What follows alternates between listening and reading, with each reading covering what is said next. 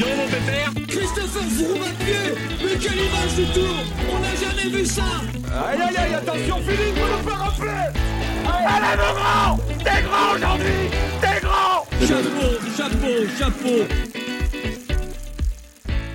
Bonjour à toutes et à tous et bienvenue dans Chasse Patate, le podcast du groupe Eto qui décrypte l'actualité cycliste.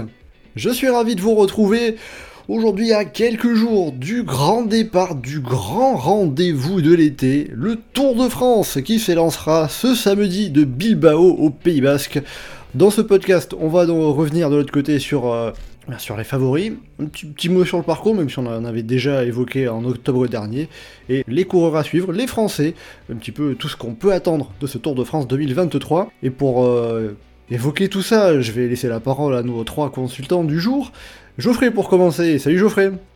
Salut Mathieu, salut à tous. Geoffrey qui était notre envoyé spécial au championnat de France à Cassel. Merci beaucoup pour euh, tout ce que de- les petites interviews que tu avais pu nous faire. Magnifique semaine, on a eu plus de vrai cyclisme sur les pavés du Nord qu'on en aura pas en trois semaines sur le tour.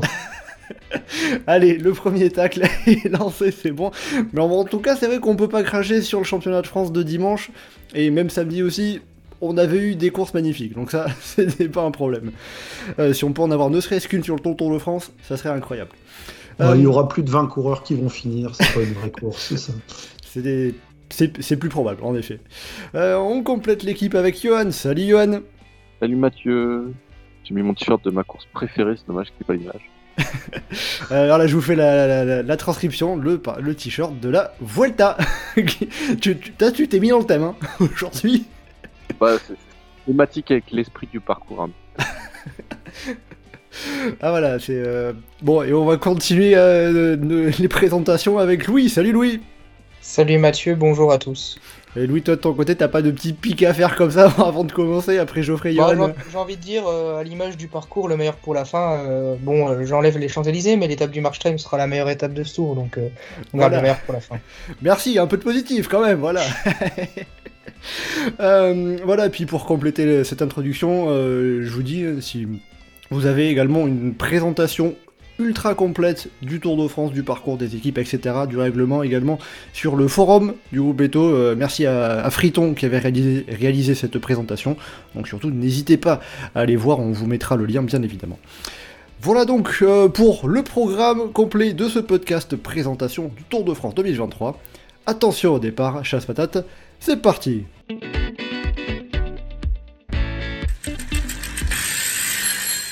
Pour commencer, euh, on va dire un petit mot du parcours, on va pas non plus rentrer vraiment dans le détail, parce que comme je l'avais dit, on en a déjà parlé en octobre dernier, on avait dédié un podcast complet à l'analyse, au- à ce, qu'on ce que vous pensiez un petit peu du parcours de ce Tour de France 2023. Euh, mais euh, déjà là comme ça, euh, en, quelques mots, euh, pour revenir dessus, ce parcours du Tour de France, euh, qu'est-ce qui vous inspire?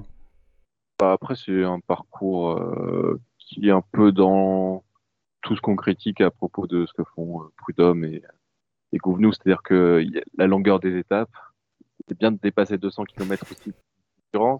Le chrono, quel chrono? Il est où le chrono? Et euh, l'empilement un petit peu d'arriver en altitude, euh, pas très inspiré. Donc après, euh, il y, a, des belles choses, il y a des belles étapes, il y a des choses intéressantes, mais l'esprit est pas forcément extrêmement enthousiasmant, en tout cas pour moi.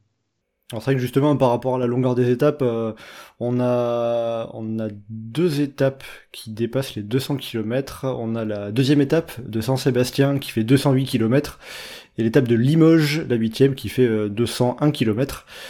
Et donc sur les deux dernières semaines, euh, ça dépasse. euh, Il y a une seule étape qui dépasse les 180 km. Voilà, c'est euh, pour pour expliquer un petit peu et puis aussi le contre-la-montre euh, qui est le contre-la-montre euh, entre Passy et Combloux qui franchira notamment la côte de Domancy qui est le seul chrono de tout ce Tour de France. Euh, donc euh, entre guillemets, euh, les rouleurs, euh, passez votre chemin. Puis, euh, Non, Ouais, mais c'est à, à force d'avoir des mecs de 20 ans qui gagnent les courses un petit peu partout, tu te retrouves à avoir un Tour de l'avenir qui fait trois semaines sur le tracé. Non, mais déjà, il y a une harmonisation entre le cyclisme féminin et le cyclisme masculin. Tu fais les mêmes longueurs d'étape, tu fais le même nombre de kilomètres de chrono. Ouais, mais on voulait des courses féminines de 250 bornes en fait. Euh, pas l'inverse. Euh, Louis, de ton côté, euh, qu'est-ce que tu en penses du parcours Bah, pff, un peu comme chaque année, il y a des étapes euh, intéressantes, un parcours global sur lequel on peut apporter des, critiques, comme ça a été fait par mes confrères. Et, moi, voilà, mon regret, évidemment, c'est de ne pas avoir de, au moins une ou deux longues étapes de montagne. Malheureusement, c'est le reflet du cyclisme actuel et, et je trouve qu'on supprime des chances à des coureurs euh, qui ont de bonnes qualités d'endurance. Là, le premier à Valentin Madouas par exemple, même si euh, c'est pas forcément le premier nom qui me vient à l'esprit, je pense par exemple à un mec comme Romain Bardet qui aime ce genre d'étape où, euh, où c'est long et que ça se fait dans le final parce que les mecs sont usés. Voilà, il y a, y a un moment donné où, euh, ok, c'est bien d'avoir des étapes courtes, mais il faut équilibrer, il faut essayer de trouver un bon compromis entre l'étape courte et l'étape longue. Voilà. Et c'est mon bête- regret sur cette édition. Même bêtement dans les favoris, un, un mec comme Pogacar, clairement, ça pourrait être intéressant de le mettre sur les étapes de 150 bornes, euh, un peu plus, euh, où il tire quelque chose de différent par rapport à Vingegaard. Si tu veux poser les deux, euh, enfin, que- il était à peu près au courant que ça allait être les deux qui allaient jouer la, la course euh, à Pogri cette année. Oui, c'est-à-dire c'est- que enfin une étape vraiment plus longue qui joue sur l'endurance, ça, ça permet de proposer une filière d'efforts différente et proposer un peu de, de diversité, de changement, de différence sur le dans ce Tour de France de, de par rapport à des étapes qui sont toutes entre euh, 150 et 170 km en montagne. C'est euh, un peu dans cet état, un peu dans cet euh, état d'esprit, on va dire. Euh, Après encore, c'est les distances ultra courtes. euh, bah, on comprend le tour. Christian Prudhomme et son équipe tracent le tour pour avoir un produit télévisuel. Donc euh, les diffusions en intégralité des étapes courtes, ça permet d'avoir la prise d'antenne plus ou moins à la même heure tous les jours. Les courses de côte, c'est ce qui se vend bien pour la télé, c'est ce qui permet d'avoir des bonnes audiences euh, pour le, public de masse. Moi, le très gros problème que j'ai avec ce tour, c'est, enfin, c'est quoi? Je dire, si on rappelle Thierry Adam en commentaire, il vient de dire quoi? C'est le Tour de France, c'est le Tour de la région Auvergne-Rhône-Alpes. Euh, j'ai rien contre la région Auvergne-Rhône-Alpes, hein. Euh, Le, problème n'est pas là, mais, mais bon. Disons qu'entre la 9 étape, Saint-Léonard de Noblat puis le Dôme, et entre la euh, 19e étape, euh, entre Moiran-Montagne et Poligny, je crois qu'on ne sort pas de la région Auvergne-Rhône-Alpes. Alors, c'est sûr qu'on peut pas passer tous les ans dans toutes les régions, et ça n'a jamais été le cas, mais là, enfin, quand même, quoi. Euh, bon, pour quand même euh, dire un peu de positif de, de, de ce parcours, hein, parce que euh, tout n'est pas non plus euh, tout noir, euh, quelles seraient euh, là où les étapes que vous attendez en particulier euh, de, de ce parcours? Louis, euh, tu avais évoqué notamment l'étape du Markstein. Ouais, mais après, je suis pas objectif parce que c'est chez moi. donc euh, Mais même si en vrai le tracé est vraiment intéressant parce que euh, bah, ça sera la dernière étape de montagne ou euh, avec un profil qui peut permettre de tenter son va-tout s'il y a un retard à combler, d'anticiper avec des équipiers que tu peux envoyer à l'avant à l'avant dans le, dans le ballon d'Alsace. Je trouve que c'est une étape qui est vraiment bien tracée pour le coup, qui va permettre de découvrir ou de redécouvrir des cols qui sont pas forcément euh, très bien exploités sur les derniers Tours de France. Voilà, dans les Vosges, bah, il y a eu la planche des belles filles qu'on a revue, revue. euh, Et alors, re- remis, un- remis une petite portion de gravier pour euh, mettre du spectacle. Voilà, euh, j'aime bien la planche, mais euh, je comprends l'énervement de, de beaucoup de suiveurs, de, de- que ça soit redondant. Donc là, c'est bien, on va aller faire un petit ballon d'Alsace, euh, un petit Platzer-Wasel, un, un petit ballon. C'est des cols qu'on qu'on voyait un peu moins et ça va être sympa. Et puis les, routes sont vraiment dures et pas forcément belles. Il faudra également y penser pour les descentes. Ouais, la descente du, du petit ballon qui apparemment est toujours dégueulasse. Oui, je, je sais plus c'était dans quel col que Contador il est tombé en 2014. Je sais plus si c'est pas dans le Platzer Basel. Bah, c'est au pied, enfin c'est dans, c'est le virage. euh, Ouais. Bon bah voilà, un Contador il a laissé un tibia en 2014, donc euh, on verra. Ça peut aussi jouer là et on sait jamais également dans les Vosges la météo. Si tu te retrouves dans de la purée de poids, euh, ça peut arriver au mois de juillet. Donc euh, là-dessus, ça peut également jouer. Euh, Geoffrey, de ton côté, euh, qu'est-ce que tu retiendrais en positif de ce parcours euh, Alors, je viens pas, de- je viens pas des Vosges, mais l'étape du Markstein me donne envie aussi, malgré la distance quand même. Je veux dire, 133 bornes. Mais bon, euh, le, tracé est intéressant. On a euh, de, quoi avoir de la course qui pète à plein d'endroits différents. On a de la montagne qui se termine pas par une arrivée en altitude. Et rien que ça, c'est intéressant. Et euh, pas non plus juste descente et on, arrive au bas de la descente. Il y a de quoi avoir quelque chose de très intéressant dans cette étape. Il y a des étapes de transition qui me donnent énormément hâte, comme l'étape du Beaujolais, avec euh, ou peut-être que ça sera juste pour les baroudeurs, mais mais ça me donne très envie ce, genre d'étape de transition où euh, beaucoup de choses peuvent arriver. Et sur le, forum, par rapport au choix qu'on avait pour trois étapes, euh, j'ai mis comme troisième étape que j'attends l'étape entre Pau et la Reims. Parce qu'une étape avec des cols difficiles dès la première semaine et très tôt dans le tour, c'est quelque chose que j'attends depuis euh, longtemps. Ouais, c'est même dès la cinquième étape, hein. ça, sera, ça, ça, va enchaîner vite, il y aura eu que un seul sprint avant, euh, que, deux, que, que deux sprints avant. Et voilà quoi, le, le soudé, bon, c'est pas non plus le versant le plus compliqué du soudé, mais le voilà, le soudé, Marie Blanc, euh, enfin c'est je, je suis un peu plus vieux que, que vous là dans le podcast, mais l'enchaînement du soudé de Marie Blanc en 2006, je me disais quand j'ai vu le parcours, mais pourquoi ils font la route jusqu'à Pau? Pourquoi ils s'arrêtent pas avant? Parce qu'ils enchaînaient déjà ces deux cols là. Et, euh, et, du coup, c'était tellement sûr qu'il allait rien se passer comme première étape de montagne avec cet enchaînement. Bah, et si, là, ça a permis coup... à Cyril Dessel de prendre le maillot jaune, excuse-moi, mais. Euh... Ouais, bah, ça, aussi, ça a aussi permis d'avoir une victoire de Juan Miguel Mercado. Euh, bon, ok, euh, Agritubel est content d'avoir eu sa victoire d'étape sur le Tour de France, mais c'était pas la plus grande journée euh, cycliste ce jour-là. Et c'est vrai que justement, cette, cette, étape de la Reims, alors c'est assez similaire à l'étape qu'on avait eue en 2020 aussi. Ça... Oui, mais là, ça arrive en oui, milieu de première semaine. Bah, c'est la première étape de montagne. C'est ça. Et, et, de la montagne aussitôt, c'est quelque chose que... dont je suis très curieux.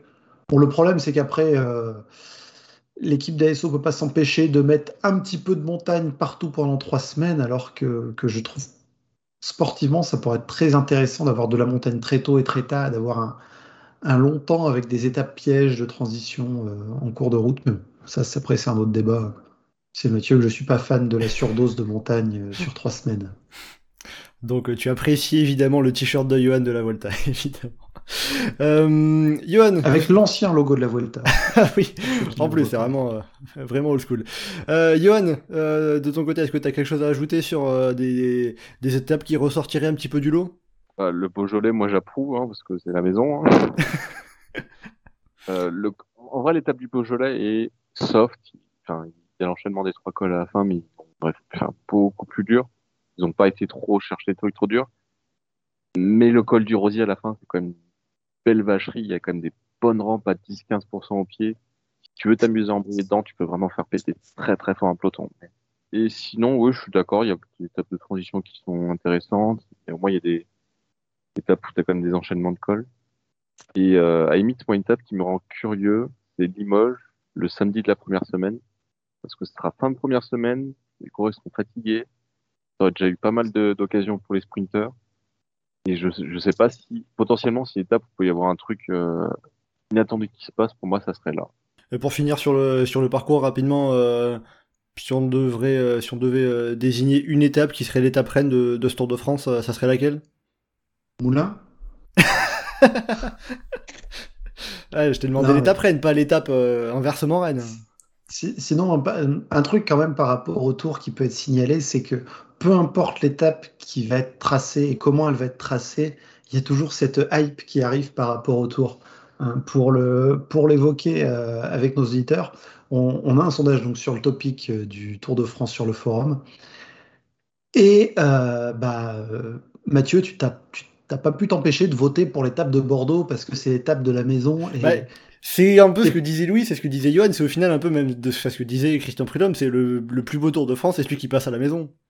Ouais, mais tu vois, moi je suis pas du tout du Beaujolais ou euh, des Vosges et j'ai voté pour l'étape de Belleville et l'étape euh, du Markstein. Donc. Euh... Oui, non, bien sûr. Mais euh, d'une certaine manière, c'est-à-dire que chacun peut y trouver un peu son compte. Hein. C'est ça, il y a ce truc, c'est indépendamment du tracé, on est tous contents d'avoir le tour qui passe près de chez soi et, et voilà quoi, la France métropolitaine, il y a une douzaine de régions, il n'y en a pas que deux. bon, c'est vrai que là, cette année, c'est assez concentré sur deux régions. Je crois que c'était sur 16 ou 17 étapes en Nouvelle-Aquitaine et Auvergne-Rhône-Alpes. Ce qui est légèrement excessif. d'autant plus que ce sont des régions qui accueillent le Tour tous les ans. Maintenant, c'est tout à fait naturel que ce soit des régions qui accueillent le Tour tous les ans, hein, je ne dis pas le contraire. Oui, non, là, c'est sûr qu'Auvergne-Rhône-Alpes, on va pas se plaindre euh, qu'ils accueillent le Tour de France tous les ans. Ça, c'est par rapport euh, aux lieux qu'ils ont dans leur région, en tout cas côté alpin.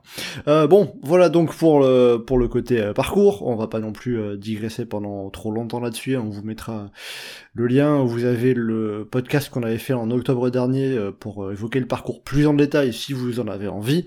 à présent, je vous propose bien évidemment de se pencher sur les favoris de ce Tour de France. Alors évidemment, logiquement, on a quand même deux noms qui se dégagent du lot euh, assez largement.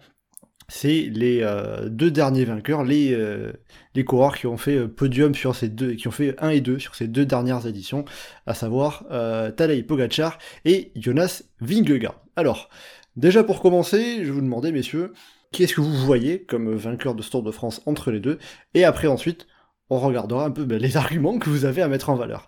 Johan, pour commencer, Vingegaard ou Pogacar? Vingegaard. Louis? Si je devais donner un nom, Jonas Vingegaard. Bon, ça fait 2-0 pour Vingegaard. Geoffrey? Euh, Tadej Pogacar. Voilà, on équilibre un petit peu et on n'est pas déséquilibré. Euh, bon, du coup, je, bah, qui veut commencer? Johan Louis sur euh, Jonas Vingegaard, qui est donc justement le vainqueur sortant de ce Tour de France? C'est un très bon argument, le fait qu'il soit vainqueur sortant et que sur la dernière confrontation, c'est lui qui qui l'a emporté, qui est même dominé Pogacar de manière générale en montagne. Là, on va avoir un Tour de France qui est très axé sur la montagne, qui est très axé sur des grosses ascensions assez décisives, je sais pas, le Puy-de-Dôme, le Col de Halos, ce genre de choses où on peut se dire que Vingegaard, ça reste sur le papier le meilleur grimpeur des deux.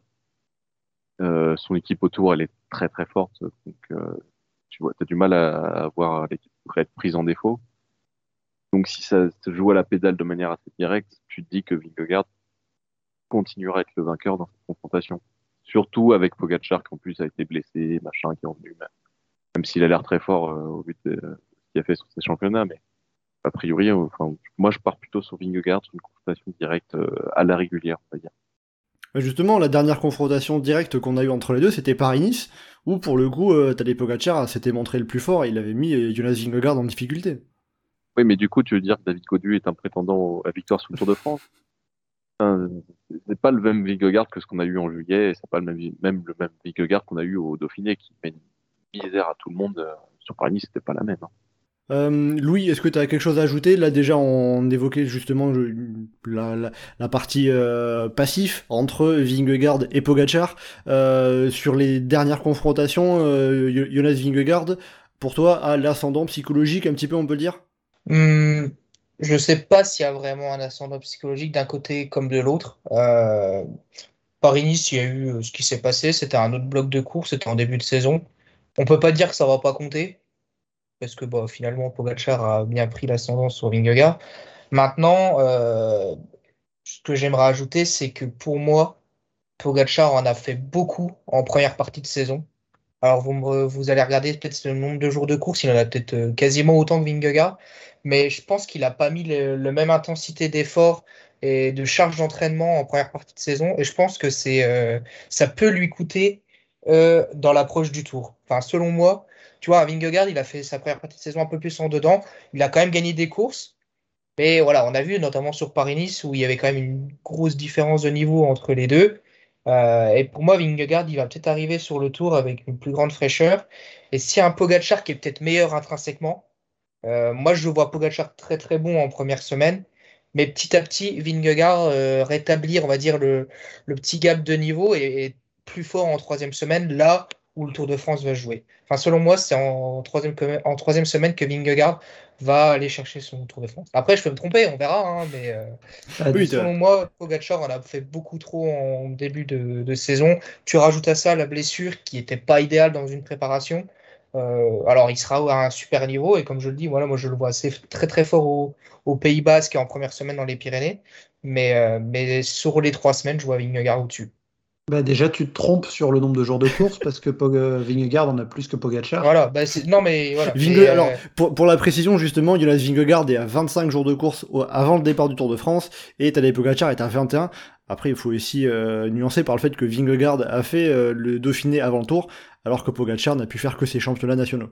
Oui, et puis, mais Vingegaard euh, est venu sur Paris-Nice, mais euh, est-ce qu'il avait autant l'obsession de gagner Paris-Nice euh, que l'avait Pogacar et est-ce qu'il y a mis autant de cœur à aller chercher Paris-Nice? Franchement, je suis pas sûr. Pour moi, il a juste fait un, petit bloc de course histoire de monter en pression petit à petit dans la saison. Celui que c'est quand même un premier objectif parce que tu vas pas sur Paris-Nice pour prendre des vacances.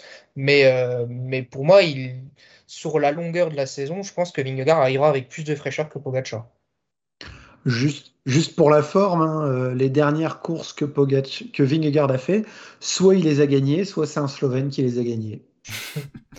oui, parce que c'était le, euh, bah, le Paris-Nice Paris remporté par Pogacar, le Tour de Croatie, c'est euh, Matej Mohoric. Et la Lombardie euh, l'année dernière. Pogacar à nouveau. Euh, mais il y a quand même un truc, alors tu parles de euh, Jonas Vingegaard qui était un ton en dessous sur, le, sur, sur Paris-Nice.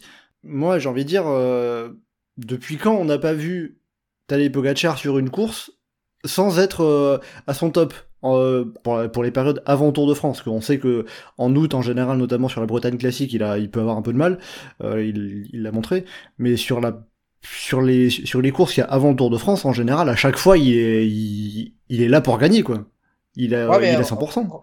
Regarde l'année dernière, je pense que ça, ça lui a beaucoup coûté dans le dans l'optique du Tour, où euh, où il a fait quand même l'année dernière, il fait une grosse partie de saison avec euh, Tirreno, Strade Bianche, euh, Tour des Flandres, Flèche Wallonne. Et il arrive sur le tour, il a fait des différences en première semaine, mais derrière, euh, bah, l'étape du Granon. Ok, enfin. il, y a un problème de, il y a un problème de gestion de l'effort sur la journée, mais par exemple, dans la dernière semaine du Tour de France l'année dernière, il n'arrivait pas à battre Vingegaard. Et, euh, et je pense que c'est en partie dû à une première partie de saison qui était peut-être un peu trop lourde, où il a mis euh, trop, trop, de cœur à aller chercher des très belles courses en première partie de saison. Là, cette année, voilà, il fait le festival à la Flèche Wallonne, euh, il y a le, le Ronde 2, évidemment, il y a l'Amstel, mais, euh, mais enfin, je pense bon. que ça lui coûtera de faire des grosses parties de saison comme ça, on verra. Mais... Et, juste, et, justement, sur Anvers, est-ce que sa blessure sur le Liège-Bastogne-Liège, c'est pas un peu un mal pour un bien de lui avoir forcé à faire une coupure un peu plus importante que prévu? Mmh. Je sais pas, de toute façon, je pense qu'il avait prévu de couper après Liège. Oui, ça, euh, ça, ça, ça, bien sûr. Ça change pas grand chose en soi. Mais du coup, il arrive en, probablement encore un peu plus frais que s'il n'avait pas eu sa blessure sur Liège. Ouais, enfin, je sais pas. Comme je te dis, il avait prévu de couper, donc au final, l'entraînement était le même. Donc euh, il y a juste peut-être ouais, le, le, fait qu'il y ait la blessure, il a fait, pris peut-être un peu plus de repos, c'est vrai. On, on verra, mais. Ouais comme il a été blessé, il n'a pas fait le Tour de Slovénie. Euh, niveau fatigue avant le Tour, l'année dernière sur le Tour de Slovénie, on va rappeler qu'il a gagné une étape, enfin qu'il se disputait l'étape au Shifumi. Donc en termes d'intensité physique, euh, on n'était pas là-dessus non plus.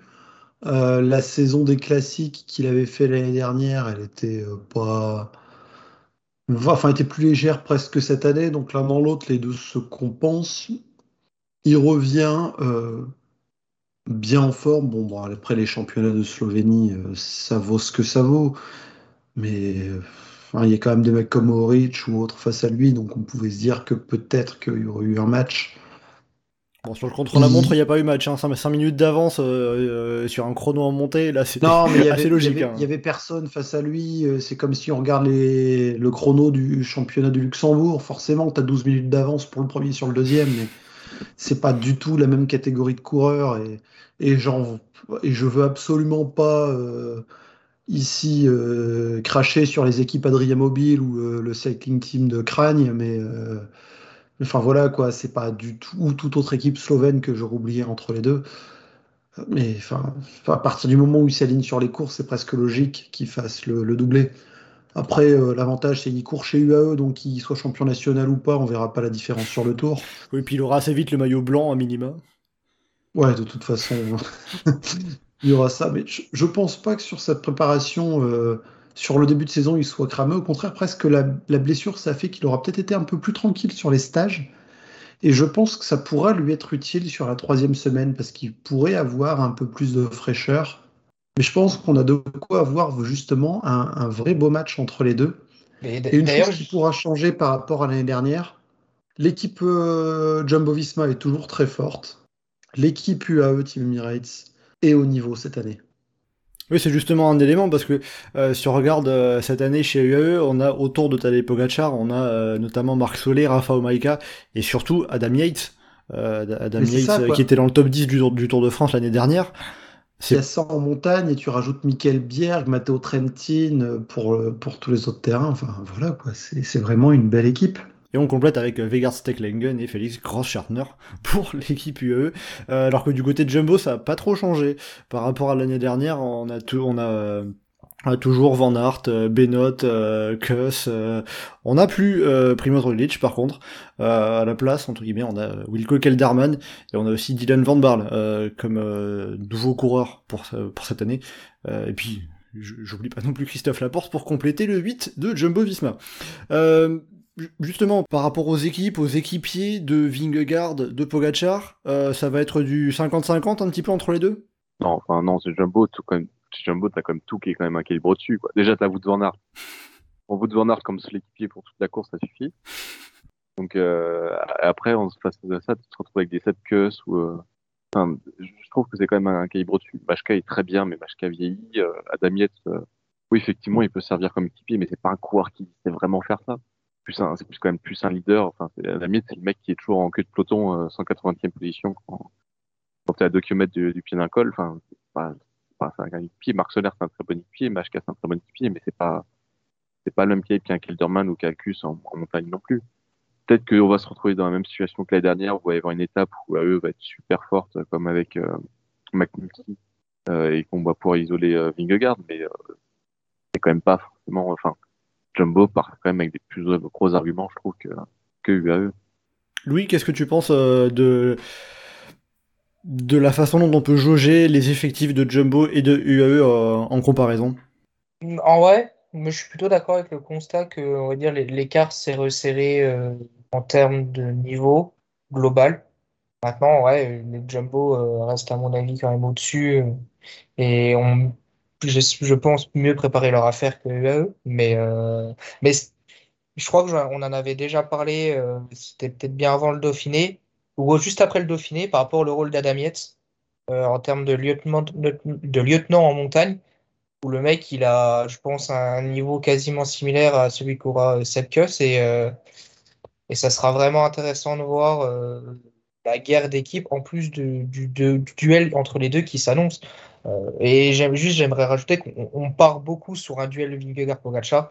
Il faudra pas oublier de, de rappeler que le Tour de France, ça reste 21 étapes où il peut se passer énormément de choses et que, évidemment, on fait des hypothèses euh, sur ce duel et que ça se trouve, il se passera tout l'inverse parce qu'il se passera autre chose. Et, et ça, faut pas l'oublier, mais je pense qu'on le rappellera encore euh, tout au long du, du, podcast. Oui, non, non, ça bien sûr. Hein, le, le tour a pas commencé, mais il est encore long.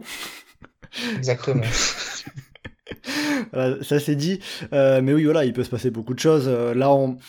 c'est disons en fait, je vous oriente un peu sur un duel Vingegaard-Pogacar parce que à moins qu'il euh, y ait un problème, une chute, problème quelconque, sur, le papier, c'est les deux qui se dégagent et on se dirige sur le papier hein, sur un duel entre ces deux-là. Après oui, en effet, il hein, faut pas non plus oublier les, les, autres coureurs qui vont influer sur les, qui vont influencer euh, la course euh, aussi à, la, à leur manière.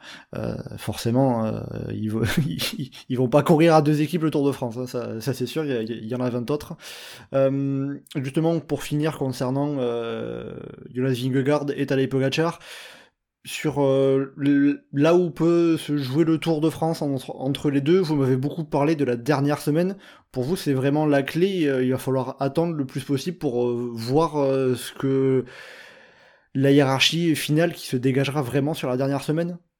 Ce sont deux coureurs qui ont déjà gagné le Tour de France, donc c'est pas des joueurs, des coureurs qui vont nécessairement jouer leur va-tout très tôt, prendre énormément de risques ils savent comment on peut gagner le tour, comment le tour peut se renverser.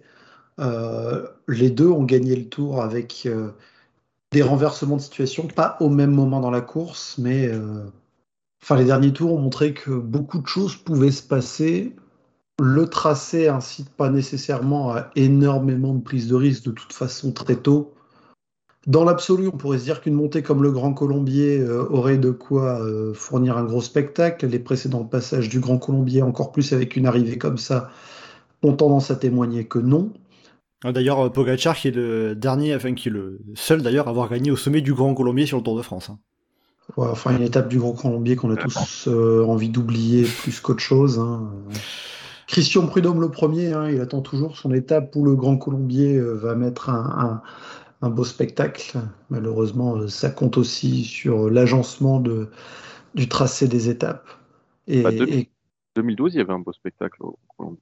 ouais, mais pas spécialement euh, pour le général ou, ou juste pour ça. Mais ouais, ouais, 2012. Mais moi, je, je- je fais partie de ceux qui défendent le Tour 2012 comme étant un des meilleurs Tours de France du dernier quart de siècle.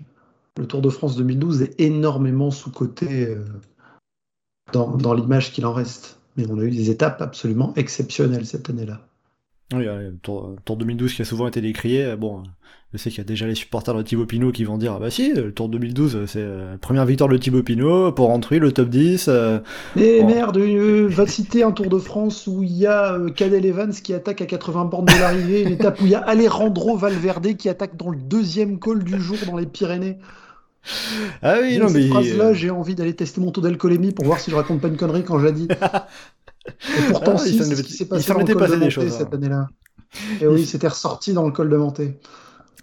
il s'en était passé les choses. Euh, bon, pour euh, pour revenir à ce euh, à ce Tour 2023, euh, Johan, euh, pour finir entre euh, Vingegaard et Pogacar, c'est la la dernière semaine euh, vraiment qui va tout déterminer et ça va ça risque d'être encore serré euh, quand on sera à la deuxième journée de repos. Euh, je sais pas si ça va être encore serré quand on sera à deuxième journée de repos. Je pense que euh, y aura déjà eu des montées décisives, euh, enfin des, montées propices à faire des, en tout cas mettre une hiérarchie entre les deux à ce moment-là. Et je pense que la question c'est plus que est-ce que Vingegaard est derrière Pogacar et si Vingegaard est derrière Pogacar, je pense qu'il va juste se contenter d'essayer de le battre dans l'école. Si Pogacar est derrière Vingegaard, je pense que ça peut être plus décisif pour la troisième semaine dans le sens où il va se mettre, à- il peut attaquer à des moments un peu un peu folkloriques. Comme on l'a vu l'an dernier. hein. Et je pense que du coup, par contre, Pogacar va pas va s'amuser à, enfin, va essayer de faire une première semaine plus soft que ce qu'il a fait euh, l'année dernière où on l'a, enfin, où après on l'a décrié sur le fait qu'il faisait beaucoup d'efforts pour aller prendre des bonnies, pour euh, faire des sprints en décote, euh, enfin, pas forcément des choses que, qui sont nécessaires si tu vraiment tu peux gagner le tour, peut-être qu'on va le voir plus à économie, justement, sur la première semaine et que, du coup, ça va, être, plus se lâcher sur la fin. Et puis par rapport à ça, il y a aussi l'étape dans la dernière semaine avec le col de la Loze qui va potentiellement faire de gros écarts. Et plus que les écarts euh, à la fin de la deuxième semaine, c'est après l'étape de la Loze, quelle va être la hiérarchie à ce moment-là. Ça va jouer énormément sur le potentiel spectacle qu'on aura dans l'étape du Markstein. Et puis euh, l'étape l'é- l'étape de, Courchevel qui passe par le col de la Loze, ça sera quand même la dernière étape des Alpes, Euh, donc ça va concentrer beaucoup euh, l'attention de, beaucoup de monde. Ça sera donc juste après le contrôle à montre de, la côte de Domancy entre Passy et Combloux. Donc un final, dans les Alpes, on va dire explosif en tout cas, dans, dans, dans un ensemble des Alpes très dense. C'est tellement adéquat quand tu parles du contrôle à montre de la côte de Domancy. Malheureusement. Ça respire beaucoup de logique en effet, mais bon, c'est c'est ainsi. Euh, alors euh, tout à l'heure, euh, Louis disait euh, oui, alors on parle de Pogachar, euh, Vingegaard, mais il peut se passer beaucoup de choses. Euh, déjà, est-ce qu'il y a peut-être au moins un autre coureur qui peut se mêler à la lutte entre deux, ou c'est vraiment ils sont tellement forts, il y a un écart trop important entre eux et le reste des grimpeurs. Il y a Euh, des- bah, très très beaux coureurs de, de course de trois semaines, hein, un Gendler, un Carapaz, enfin des coureurs qui logiquement sont capables de gagner des grands tours. Et sauf que logiquement, il y a quand même une différence assez grande de niveau par rapport à Vingegaard et Pogacar. C'est euh, ça, ouais. Il y a potentiellement un super match pour la troisième place. Donc ça veut dire que euh, la lutte pour le, donc ça veut dire que les premières places, les deux premières places, sauf abandon, sauf euh, chute, Bah, sont déjà acquises pour Vingegaard et Pogacar? Je pense maintenant euh, à voir ce que vont faire les autres équipes. Est-ce qu'un euh, Jay Hindley va prendre des risques pour aller plus loin qu'une première vraie place d'honneur sur le tour? Euh, Est-ce qu'un Richard Carapaz qui a déjà fait podium euh, va y aller à qui tout double ou pas? Est-ce qu'une équipe Ineos Ineos Grenadiers qui a priori semble pas être là pour la gagne va jouer quelque chose collectivement ou pas? Bah, Ineos, ils ont dit qu'ils avaient testé Pitcock euh, un peu pour voir ce que ça donne. hein. Je sais pas s'il faut entendre grand chose. Ouais, non, mais Pitcock, euh, il va faire ses échappées, il va peut-être aller gagner une belle étape, à la limite le maillot à poids, euh, des descentes mais- spectaculaires, mais Parce que dans leur esprit, Ineos, ils voient tout le monde se barrer. ils se disent, attends, Pitcock, on va garder Pitcock, on va voir s'il peut euh, peut-être un jour jouer le général. Et du coup, je sais pas s'ils vont l'envoyer beaucoup dans les étapes et tout ça. mais- Puis si t'ajoutes côté français, euh, Bardet, euh, Godu, euh, allez, venez faire quatrième et sixième, les gars, ça sera sympa. Euh, Louis, est-ce que, euh, est-ce que tu rejoins Geoffrey Johan sur le fait que euh, ça serait compliqué d'imaginer euh, quelqu'un, un autre coureur que euh, Pogacar et Vingegaard euh, sur les deux premières places? C'est compliqué, euh, a priori non. Après, si on regarde le- ce qui s'est passé ces derniers mois, il y en a un seul qui est venu un peu les titiller sur une vraie course par étape euh, World Tour, c'était David Gaudu sur le sur Paris-Nice. Alors c'était, je disais tout à l'heure que Paris-Nice ça comptait presque pas, tu vois, dans l'optique du Tour. Ah, ben Mais maintenant ça compte Mais non, mais voilà, c'est juste pour dire qu'il y y a eu des faits, mais faut quand même les prendre avec les pincettes et pas se dire, bah, c'est bon, Godu, il, a titillé euh, Pogacar et Vingegaard sur Paris-Nice, il va le faire sur le Tour. Non, dans les faits, ça se passe, c'est pas comme ça. Maintenant, on a vu que Godu était capable de rivaliser à un moment donné dans la saison avec Pogacar et Vingegaard. On ne sait pas trop euh, la préparation côté groupe FDJ, ça reste un peu euh, une, petite incertitude où l'équipe était en méforme sur le, Dauphiné, qui était bon, plus ou moins prévu. Mais par contre, derrière, on a vu qu'Amadois s'est- était arrivé très en forme au championnat de France. Godu, ça allait quand même plutôt bien. Donc franchement, tu peux te dire, bah écoute, euh, il y a, une préparation qui est mise en place. On ne sait pas ce qui peut se passer, quel va être le niveau de Godu. Et pour moi, s'il y a bien un mec qui pourrait euh, tout tenter dans la dernière semaine pour aller chercher un podium, c'est Godu, parce qu'il a fait quatrième l'an dernier. Il va se dire, bah, j'ai fait quatrième l'an dernier, qu'est-ce que tu veux que je... Au pire, je perds et je fais huitième. Enfin, euh, c'est bien le genre de mec qui serait capable de prendre des risques en dernière semaine pour aller chercher son objectif de podium. Après, on verra. hein. Comme il y a beaucoup de prétendants qui sont capables d'aller chercher cette troisième place. Euh, on citait notamment tout à l'heure Inlay, euh, euh, Ineos, ça reste une petite énigme. des mecs comme Bardet qui ont déjà fait podium, même s'il est sur la pente descendante. Il y a quand même pas mal de coureurs et comme on le disait, il y a une belle lutte pour le, une potentielle troisième place qui peut s'installer.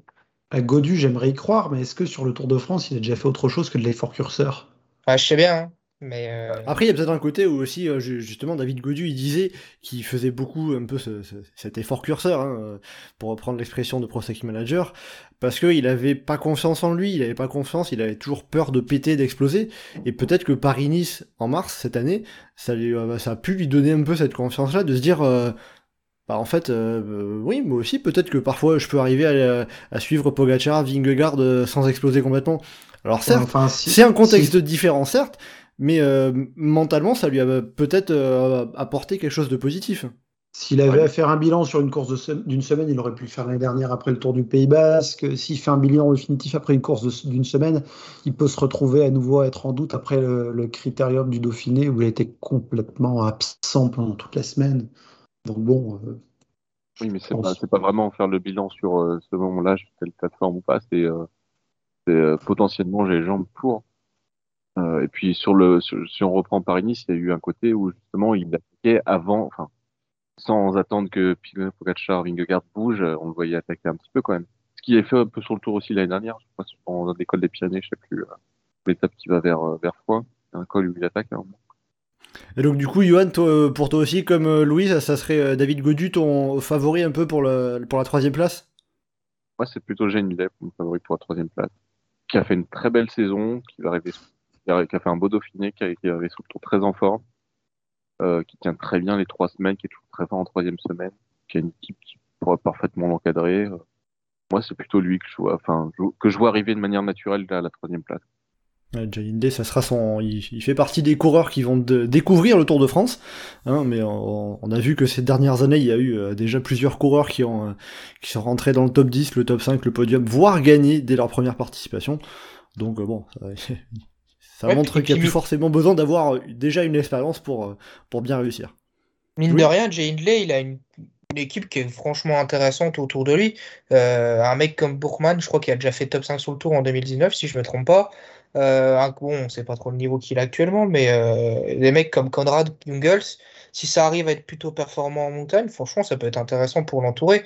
Et sur le plat, il peut quand même compter sur un Nils Polite qui sera peut-être là, ok, pour bosser autour de Meus pour les sprints. Mais franchement, l'équipe Bora, sous le papier, elle est quand même pas dégueu. hein. Euh, Geoffrey, de ton côté pour, euh, pour compléter, donc on a euh, David Godu, on a Jay Hindley. Euh, pour finir comme ça sur la lutte pour le podium, pour la troisième place, hein, puisque vous vous mettez Jonas Vingegaard et Tadej Pogacar vraiment un cran au-dessus de leurs adversaires. qui serait pour toi le coureur qui, qui, qui, viendrait monter sur la troisième marche du podium à Paris? Romain Bardet. Pourquoi Romain Bardet en particulier? Oh, parce que je me suis tellement foutu de lui pendant 15 ans qu'au bout d'un moment, il faudrait quand même que je me rachète, ne serait-ce que par honnêteté intellectuelle.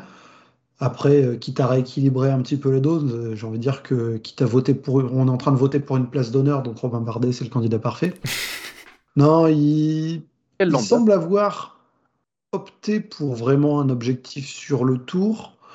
Il a fait des bons trucs tout en restant relativement discret. Il est sur une bonne préparation. L'impasse sur le championnat de France, ça peut être une bonne chose parce que ils vont mettre quand même quelques jours à, récupérer euh, les, mecs qui ont fait le championnat de France jusqu'au bout, vu la journée que c'était. Euh, sauf Madouas, qui pour lui, à mon avis, c'était juste une petite sortie d'entraînement. Ça faisait que 225 bornes. C'était pas assez long. 5h30, c'est léger. Ouais, ouais, c'est tranquille. Non, je pense que qu'il pourra aller euh, chercher quelque chose en courant, un peu à léger de 2 mais sans être limité par un Julien Jourdi dans les oreillettes qui lui demande de ralentir dès qu'il est en train d'accélérer. Ah là, il n'a pas Michael Charal avec lui. Hein. il y, a quelques étapes qui peuvent lui, lui permettre de, faire des choses. Euh, je pense notamment à l'étape de la Reims, à l'étape de. Merde, j'ai plus le nom après le Tourmalet. De quoi euh, c'est clairement des étapes où il peut faire des choses parce que c'est des finaux d'étapes où il a déjà fait des choses et clairement euh, il n'est pas là pour la gagne parce qu'il est dans une catégorie en dessous des autres mais je serais tellement déçu de le voir juste finir sixième en accrochant les roues du début à la fin. Euh, il a déjà fait des tours où il a visé d'autres objectifs si jamais il n'était pas dans le coup pour la gagne. Et c'est typiquement un coureur que je vois bien enfin euh, y aller au panache, enfin euh, prendre des risques assez tôt et y aller à qui tout double dans, dès les Pyrénées. En tout cas, on l'a vu sur le Tour de Suisse, il a passé beaucoup de temps à attaquer, alors ça n'avait pas été euh, récompensé, mais on l'avait vu à l'attaque sur le Tour de Suisse en tout cas. Ben, c'est ça, ça donne un peu le côté, sans que ce soit connoté négatif ce que je vais dire, qui s'en fout du résultat, mais il cherche à gagner.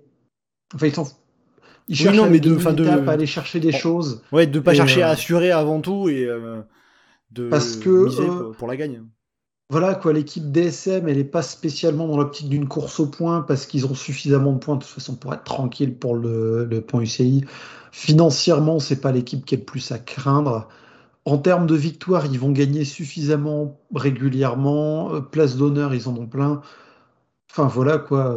Bardet et DSM, je pense qu'entre finir sixième et dixième, ils s'en foutent complètement. Et, euh, et, il, va, il va courir pour euh, aller gagner des trucs.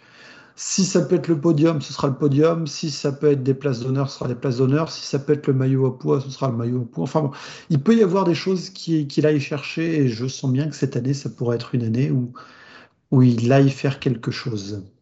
Et puis on verra peut-être s'il nous prépare quelque chose pour pour l'arrivée au sommet du Puy de Dôme, en tout cas parmi les coureurs au départ du, Tour de France, je crois que Romain Bardet doit être celui qui l'a monté le plus. Alors personne l'a fait en compétition, euh, parce que ça, remonte je crois au début des années 2000 pour les dernières courses amateurs, mais Romain Bardet l'a déjà fait plusieurs fois, il l'a encore refait cette semaine à l'entraînement il me semble. Euh. Oui, je crois qu'il l'a fait hier et qu'il a explosé le, le Comstrava, si je me trompe pas. Je crois avoir vu passer ça. Et, euh, et, si je peux ajouter quelque chose sur Bardet, autant on peut avoir des incertitudes peut-être sur la Papa Godu, autant Bardet, tu sens que c'est, le, c'est la valeur sûre. Tu sens que c'est le mec, euh, comme, comme il le disait, voilà, c'est peu importe l'objectif, que ce soit maillot à poids, victoire d'étape ou général, tu sais que Bardet, il sera là, il va répondre présent et, euh, et qu'il passera pas le Tour de France à l'anonymat. Alors évidemment, il faut espérer qu'il n'y ait pas de problème de chute, de maladie et compagnie, mais tu sens que c'est notre valeur sur française. Quoi. Après, on verra où à quel niveau il évoluera, mais on sent que la prépa, elle était plutôt bonne et qui monte en pression petit à petit. Euh, il y a eu évidemment ce, dire ce forfait pour les championnats de France qui peut lui être profitable. Voilà, franchement, c'est une vraie, une, vraie curiosité de voir, euh, voir ce que va faire Romain Bardet sur le prochain tour. Et pas seulement le côté franchouillard, quoi.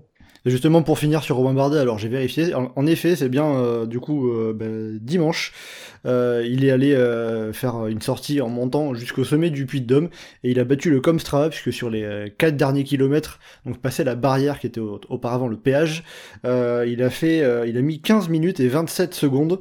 Euh, le, le- le deuxième meilleur temps, il est Ré- Rémi Cavagnac qui était en 16 minutes 59. Donc c'est dire l'écart. Bon après, il y a aussi peu de coureurs, peu de cyclistes qui ont pu euh, faire l'ascension comme ça. Mais en tout cas déjà ça peut donner aussi une indication sur le temps d'effort sur les 4 derniers kilomètres. Donc le com Strava euh, de Romain Bardet est de 15 minutes 27 sur les 4 derniers kilomètres de la montée du Puy de Dôme. Bon, voilà, du coup, pour euh, finir sur le classement général, on va dire que si on fait le bilan sur les deux principaux points qu'on va regarder, à savoir la victoire et le podium, au final, c'est quand même assez, euh, assez ouvert. On a la victoire entre euh, Vingegaard et Pogacar, ça reste serré entre les deux. Et pour le podium, pour la troisième place, derrière les, ces deux derniers vainqueurs du tour, derrière eux, on a euh, un panel qui est assez ouvert pour la troisième place. Je fais un bon résumé de ce que vous avez dit? Sur le papier, oui. Mais on sait très bien que le Tour de France est capable de nous réserver des surprises. Donc, euh, wait and see. Voilà, puis de toute façon, Et- euh, et par- pour- euh, on a cité beaucoup de coureurs, il y en a d'autres qu'on n'a pas cités. Hein. On a par exemple euh, euh, Mikel Landa, Simon Yates, Henrik Mas, hein, parmi ceux que je m'étais noté notamment. Euh, stati- statistiquement, mathématiquement, on sait qu'il y a forcément au moins un coureur qui vise le général, qui aura un problème, qui ne sera pas là au bout. C'est le Tour de France. On- il faut s'attendre à tout. Mais bon, en tout cas, il y a de quoi avoir de, de- de belles batailles, de belles bagarres. Euh, Et euh, par rapport à la start list aussi, un point euh, que je viens de noter, enfin je viens de me rendre compte tout de suite avec la présence d'Egan Bernal, on se retrouve à être un Tour de France où les trois derniers vainqueurs différents du Tour de France vont être au départ. Et je viens de tilter dessus, donc j'ai absolument pas la stat en tête, mais euh, ça fait un moment que c'était pas arrivé. Euh, oui, ça doit, ça, ça, ça doit remonter un petit peu. Euh, je sais qu'en, je sais que je crois que c'était le Tour 2014 où tout le monde disait ouais, on a euh, Contador, Schleck euh, et Froome qui sont là, mais euh, il y avait eu euh, Cadel Il Evans n'y avait pas. Wiggins. Il y avait, il y avait et, pas et, Wiggins. Bradley Wiggins aussi. Euh, donc là, ouais, en effet, les, les, les, les trois derniers vainqueurs, Fa- faudra aller rechercher la stat, mais euh, en effet, c'est intéressant. C'est quoi qu'il arrive après 2000, parce qu'il y avait Armstrong, Pantani, Ulrich. Mais euh, depuis, euh, je ne sais pas s'il y a eu euh, un tour où les trois derniers vainqueurs différents du tour étaient au départ. Bon, en tout cas, c'est suffisamment rare pour être signalé. Et puis, euh, ça montre aussi qu'on a une, très grosse euh, start list. On a beaucoup, beaucoup de prétendants en général.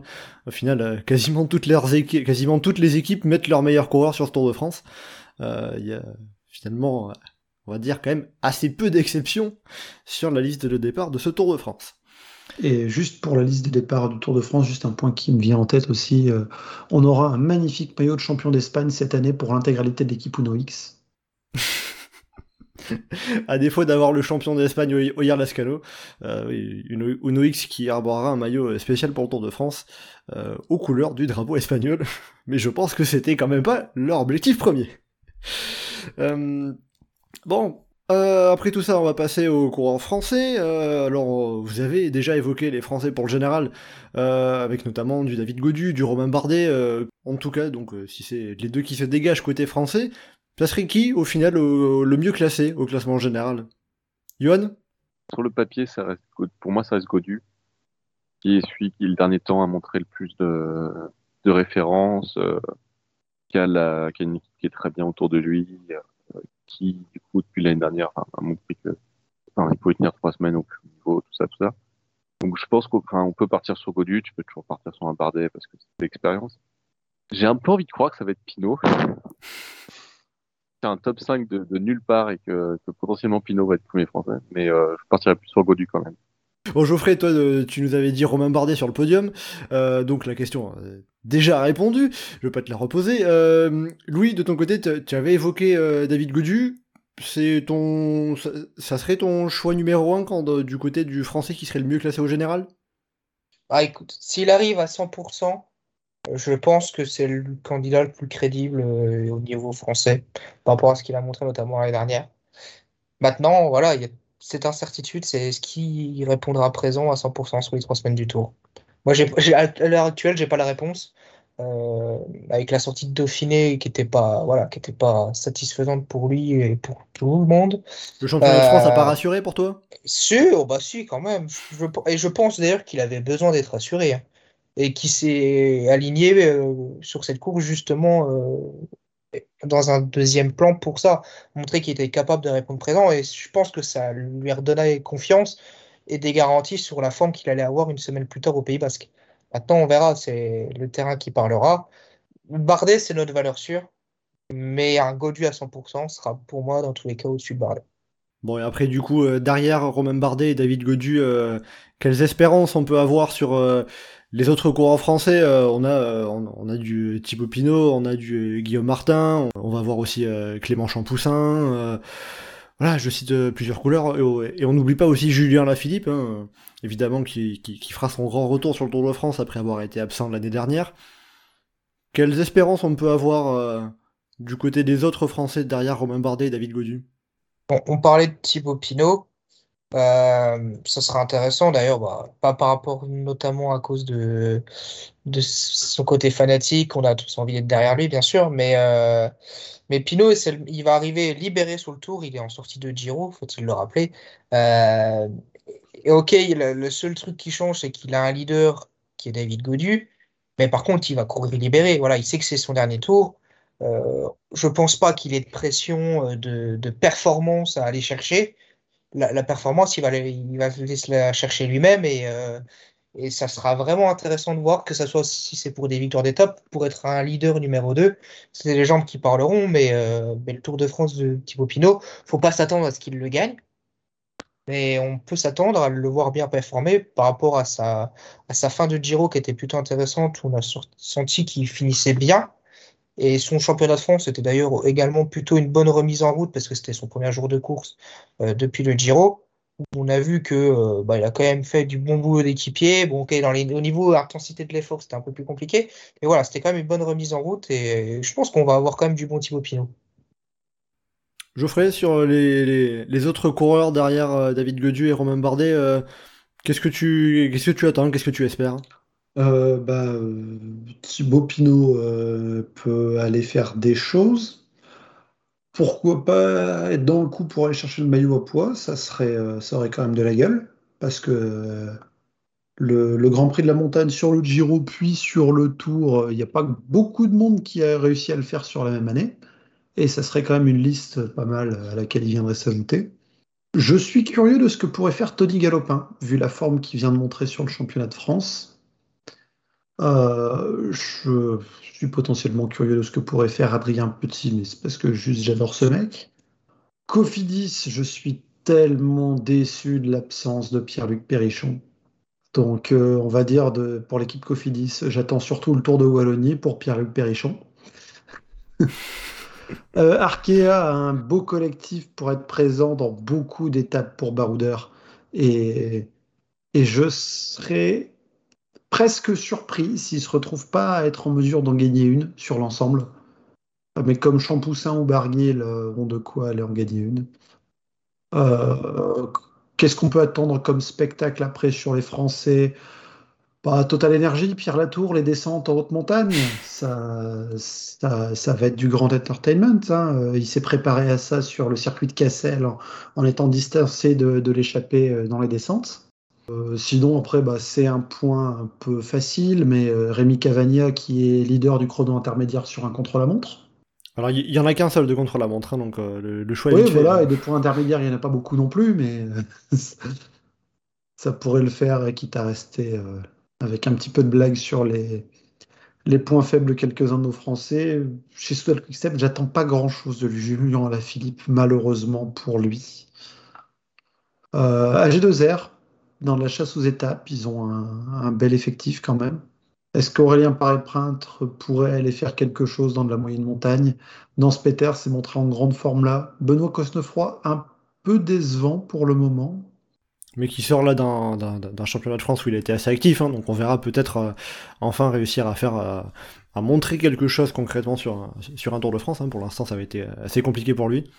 Mais sur l'ensemble de sa saison, malheureusement, Benoît Cosnefroy, qui est un coureur que, que j'adore et j'aurais tellement aimé qu'il ait un meilleur début de saison qu'un podium d'étape aux 4 jours de Dunkerque et à la Flèche Brabançonne. Parce que, sauf si j'oublie quelque chose, il n'a pas fait mieux. Me semble pas, non. Et alors, il, il s'était montré sur le, sur le Tour des Flandres, mais euh, ça reste, je crois, euh, top 15 ou, 16, ou 16e place. Hein. Ouais, mais le cyclisme français est plus là où il était il y a 15 ans et Benoît Cosnefroy est plus juste le grand espoir qu'il était il y, a, il y, a, 6 ou 7 ans. Euh, se montrer sur une course, être offensif, enfin, on attend plus maintenant. Et, euh, et il a déjà gagné des belles victoires et j'aurais tellement aimé me dire que c'est un candidat sérieux à une belle victoire d'étape sur le Tour de France, mais vu ce qu'il a fait cette année, pour le moment, malheureusement, il n'y a pas de quoi avoir cette perspective euh, en vue de, de ce qui va suivre. J'aimerais tellement qu'il me fasse mentir et que dans une semaine, on, on se rende compte qu'il en a déjà gagné une. Ah bah.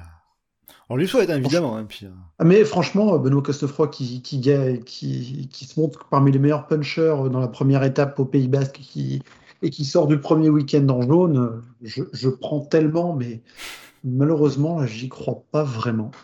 Oui, ça risque d'être, ça risque d'être des montées un peu longues hein, pour lui, qui est plus amateur de, de, de montées courtes, un peu dans le style de l'Amstel Gold Race notamment. C'est pas forcément le genre d'étape qu'on a sur ce Tour de France. Après, bah, la première, l'état, la côte, elle fait quand même, bah, elle fait 2 km à 10%, mais, euh, mais il pourrait, quoi. Oui, voilà, il faudra voir. Ça, restera ouvert. Après aussi, hein, pour, euh, pour compléter, chez AG2R Citroën, on n'oubliera pas non plus également euh, Ben O'Connor, qui reviendra jouer un, classement général, peut-être un top 5, lui qui avait été quatrième euh, en 2021 et qui avait dû abandonner l'année dernière, avec notamment Félix Gall à ses côtés, qui sort d'un très beau Tour de Suisse. Voilà, donc pour, pour AG2R Citroën, sachant que c'est la seule des équipes françaises qui vient avec un leader principal euh, qui n'est pas français, avec également Cofidis qui a Yonis Aguirre. On n'oublie pas Total Energy qui a Peter Sagan, mais Peter Sagan n'est plus le Peter Sagan qu'il était auparavant. Euh, voilà donc pour le pour, le panorama de nos équipes françaises. Euh, puis là je, je vois la liste, on a aussi Luca Mozzato chez RKS Samsic, mais pas forcément sûr qu'il soit en mesure d'aller chercher une étape au sprint. Johan, pour, pour compléter le panorama qu'a brossé Geoffrey, qui a brossé très large, est-ce que tu aurais quelque chose à ajouter, quelque chose sur lequel tu n'es pas d'accord hein? Il est passé quand même très très vite sur Cofidis, alors que Cofidis est quand même vachement, enfin, c'est quand même une composition d'équipe vachement chouette. Euh, Guillaume Martin très en forme sur le Dauphiné.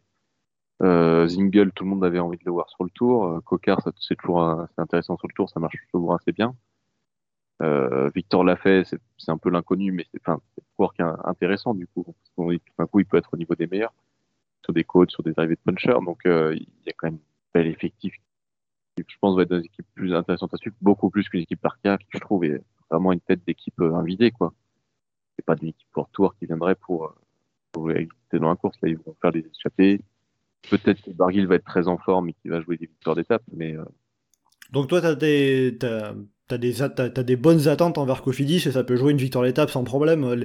Justement, cette victoire d'étape, ça va faire quand même 15 ans maintenant qu'il, que, que ça leur suit. Quoi. La gagne jamais, mais. Euh... euh, ils vont faire des podiums. ouais, on rappelle un Cofidis qui a pas gagné d'étape sur le Tour de France depuis Sylvain Chavanel en 2008. Johan, dernier mot pour finir concernant les Français, les équipes françaises? Et il y a deux absences qu'on peut regretter ou pas. Après, il y a la Groupama qui a pas pris Démarre, qui est un choix qui peut se défendre ou pas. Après, c'est pas forcément la question, mais en tout cas, qui va faire qu'il manquera le, potentiellement un corps français qui aurait pu jouer les sprints face aux, meilleurs mondiaux. Et euh, AG2R qui a pas pris Godon parce que, je sais pas, ils aiment pas prendre leur meilleur coureur, en fait. Oui, c'est deux décisions qui ont, enfin, qui ont fait réagir à des degrés différents. Arnaud Desmar, c'était lorsqu'on était sur au moment du Tour de Suisse, où on a appris qu'il n'était pas sélectionné et qu'en plus de cela, il allait quitter l'équipe Groupama FDJ à la fin de la saison. Donc ça faisait quand même deux annonces sur coup assez, euh, assez marquantes. Euh, alors qu'il commençait à bien revenir Arnaud Desmar hein, sur les sur les derniers sprints qui précédaient et aussi Dorian Godon euh, qui sort d'une d'une bonne saison hein, pour l'instant, qui ne fait pas partie des 8 coureurs sélectionnés par H2R Citroën pour le Tour de France. C'est la plus grosse victoire H2R de l'année, mais C'était sur la flèche Bramoson Ouais. Voilà, donc en tout cas pour, euh, pour les équipes françaises et un peu les, les deux qu'il faut réagir. Euh, bon, c'est peut-être plus Oh, Arnaud il- Desmar qui a fait réagir, Geoffrey justement, l'absence Non, d'Arnaud non, non, non. La, la grosse absence française sur le Tour de France, ça reste Pierre-Luc. Berrichon. Voilà, on finira là-dessus la mascotte du groupe Eto, Pierre-Luc Perrichon, euh, qui Non, pour l'instant... Arnaud, n'est pas- Arnaud Desmar, clairement, en plus, sur une année où le Tour de France, il y a pas mal d'étapes pour sprinter cette année. Ils n'ont pas intérêt à souper montagne, groupe FDJ. Euh, si- S'ils finissent le tour euh, avec Godu qui finit 9ème et avec zéro victoire d'étape sur l'ensemble, Ouais, il y aura les- de... il pourrait y avoir des critiques relativement violentes sur le choix de la composition et elles seront a priori justifiées. Ouais, voilà, il y aurait du monde dans, dans- dans le cas échéant pour faire remarquer que eh, vous avez pas pris Arnaud Desmar, hein. il aurait pu aller, aller chercher la victoire qui vous manquait. Bon, voilà. Euh, justement, on parlait des sprinters, euh, un petit mot avant de terminer ce podcast sur bah, les sprinters qui seront au départ de ce Tour de France. Euh, alors je veux pas tous les citer, je vais vous laisser justement euh, sortir le ou les coureurs qui se détacheraient en termes de dans la hiérarchie. Est-ce que justement il y a un, un coureur, un, un, deux, trois coureurs que pour vous qui pour vous partent vraiment favoris pour euh, disputer les sprints de ce Tour de France? Philipsen? Jasper Philipsen qui, qui avait gagné deux étapes l'année dernière à Carcassonne et sur les Champs-Élysées, donc bah justement c'est le c'est le dernier sprinter à avoir gagné en date sur le Tour de France. Il vient de regagner sur le Tour de Belgique en plus. Il a gagné euh, à, à l'Afstedenronde, à, à Bruges. euh, il, enfin, il a fait une belle saison des classiques avant. Il, enfin, il fait vraiment une, une bonne saison. Il a de quoi euh, enchaîner sur le Tour avec une équipe alpécine de Koenig qui est là pour venir gagner des étapes en plus. Oui, ça concrètement ils ont pas de grimpeur, donc c'est objectif étape à 100%. Comme ils l'ont toujours, euh, comme ils l'ont toujours montré, et pour l'instant euh, toujours réussi sur euh, sur leurs trois participations. Euh, Johan, de ton côté pour le côté sprinter, euh, il y a Jasper Philipsen également? Euh, je pense que Philipsen, c'est le, le sprinter le plus en vue. Après, forcément, on est obligé de penser à Jacobsen, euh, avec notamment une équipe Quick-Step qui vient aussi euh, très autour de lui. euh, Enfin, là, c'est vraiment le retour de l'équipe Quick-Step à l'ancienne avec euh, sept coureurs pour faire le train et puis t'as Julien Lafilippe qui se balade euh, un peu à côté, quoi.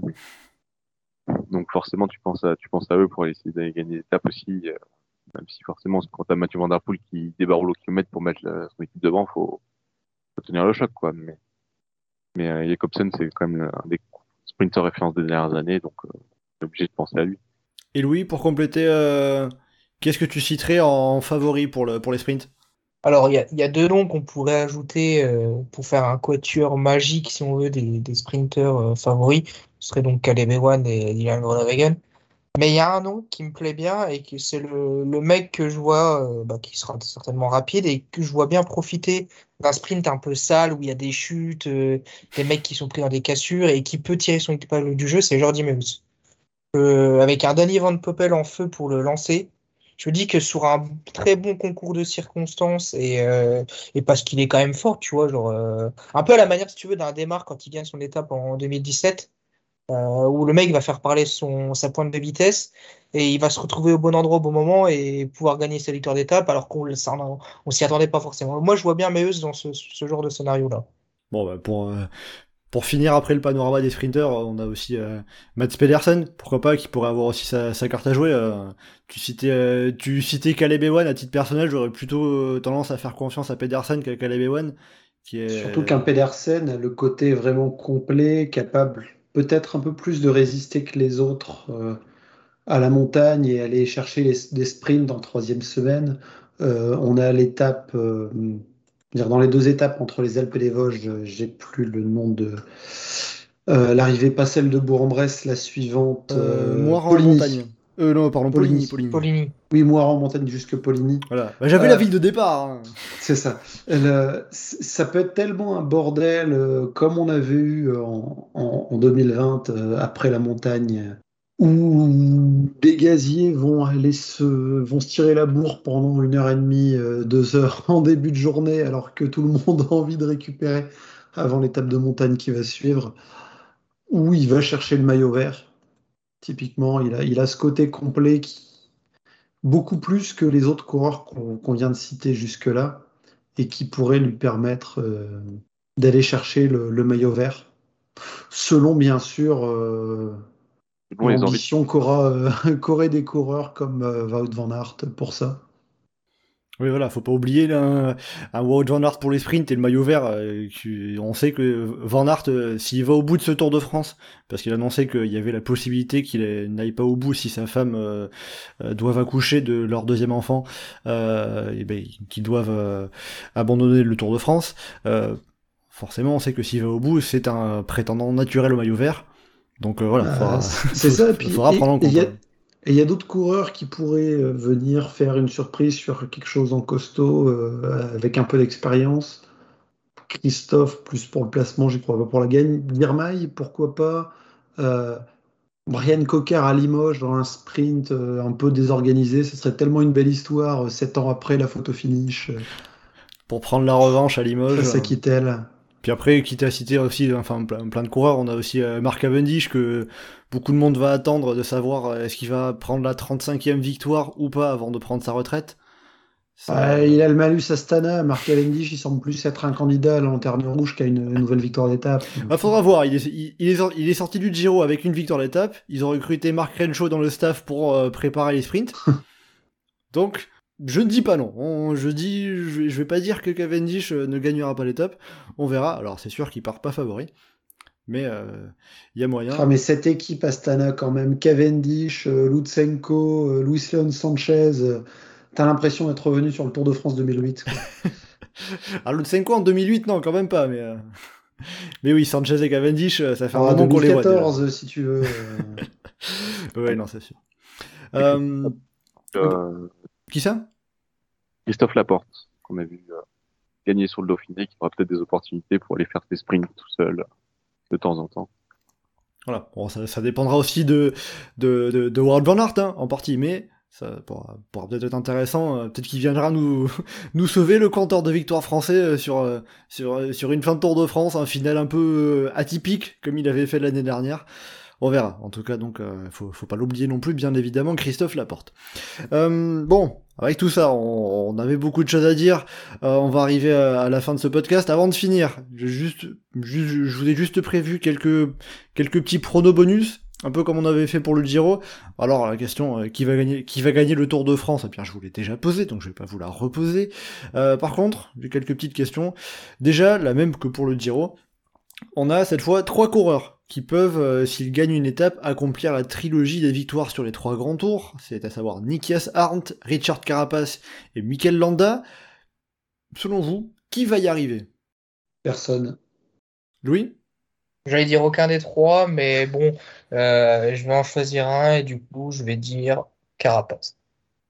Et Johan? Ben, moi, du coup, je vais choisir Mikel Landa. Bon, bah, du coup. Euh, Personne n'y croit. hein. Ça sera Nick. Voilà, Astern, personne n'y croit et à tous les coups, ça sera, ça sera lui, évidemment. On va taper juste. Euh, deuxième question, prono, euh, le maillot à poids, ça sera pour un coureur du général ou pour un baroudeur? Le port du maillot à poids ou le gain du Grand Prix de la montagne? Le, le vainqueur du classement de la montagne, hein. je dis le maillot à poids par, par, Je pense que ça Euh. Les points, ils sont doublés à quel endroit par le col de la Loze? Euh, alors, faudrait que j'aille retrouver le, le, le règlement, mais pendant ce temps-là, je vais laisser Johan répondre. Ils ont réduit, je crois, les doublements de, de et euh, ils sont calmés là-dessus, je crois.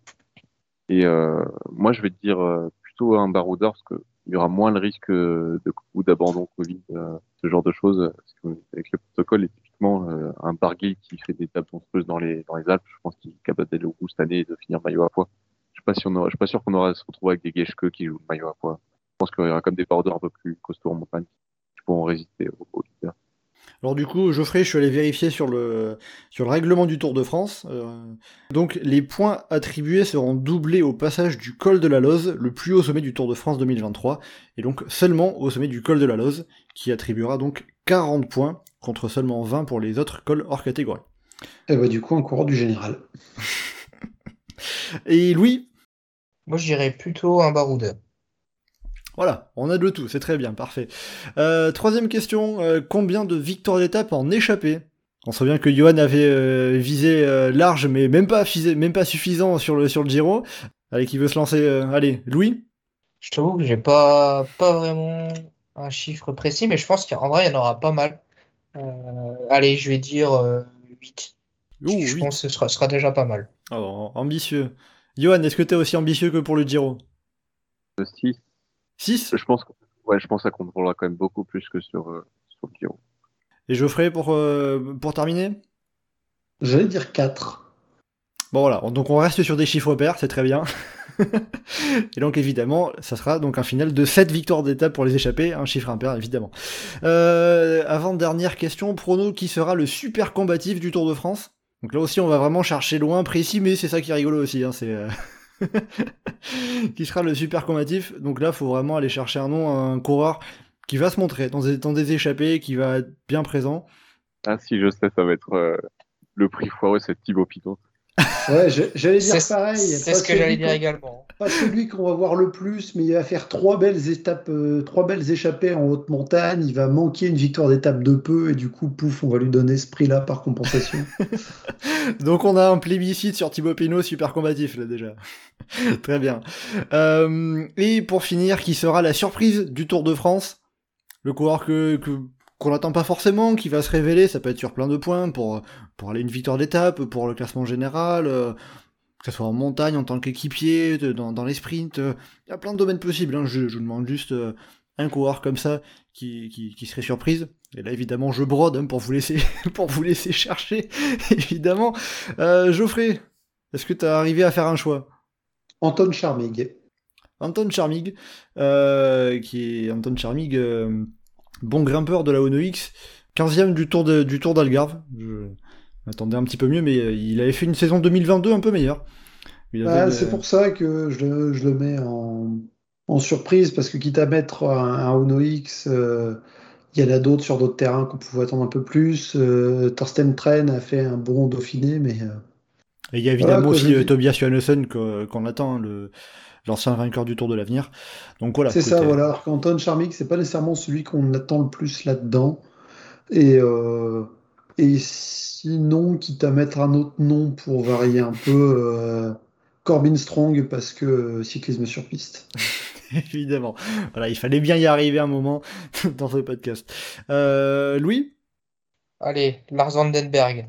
C'est la grosse surprise de la compo pour ma FDJ, alors je me dis, bah, autant qu'ils surprennent tout le monde et on ne sait pas euh, ce qu'il va nous réserver.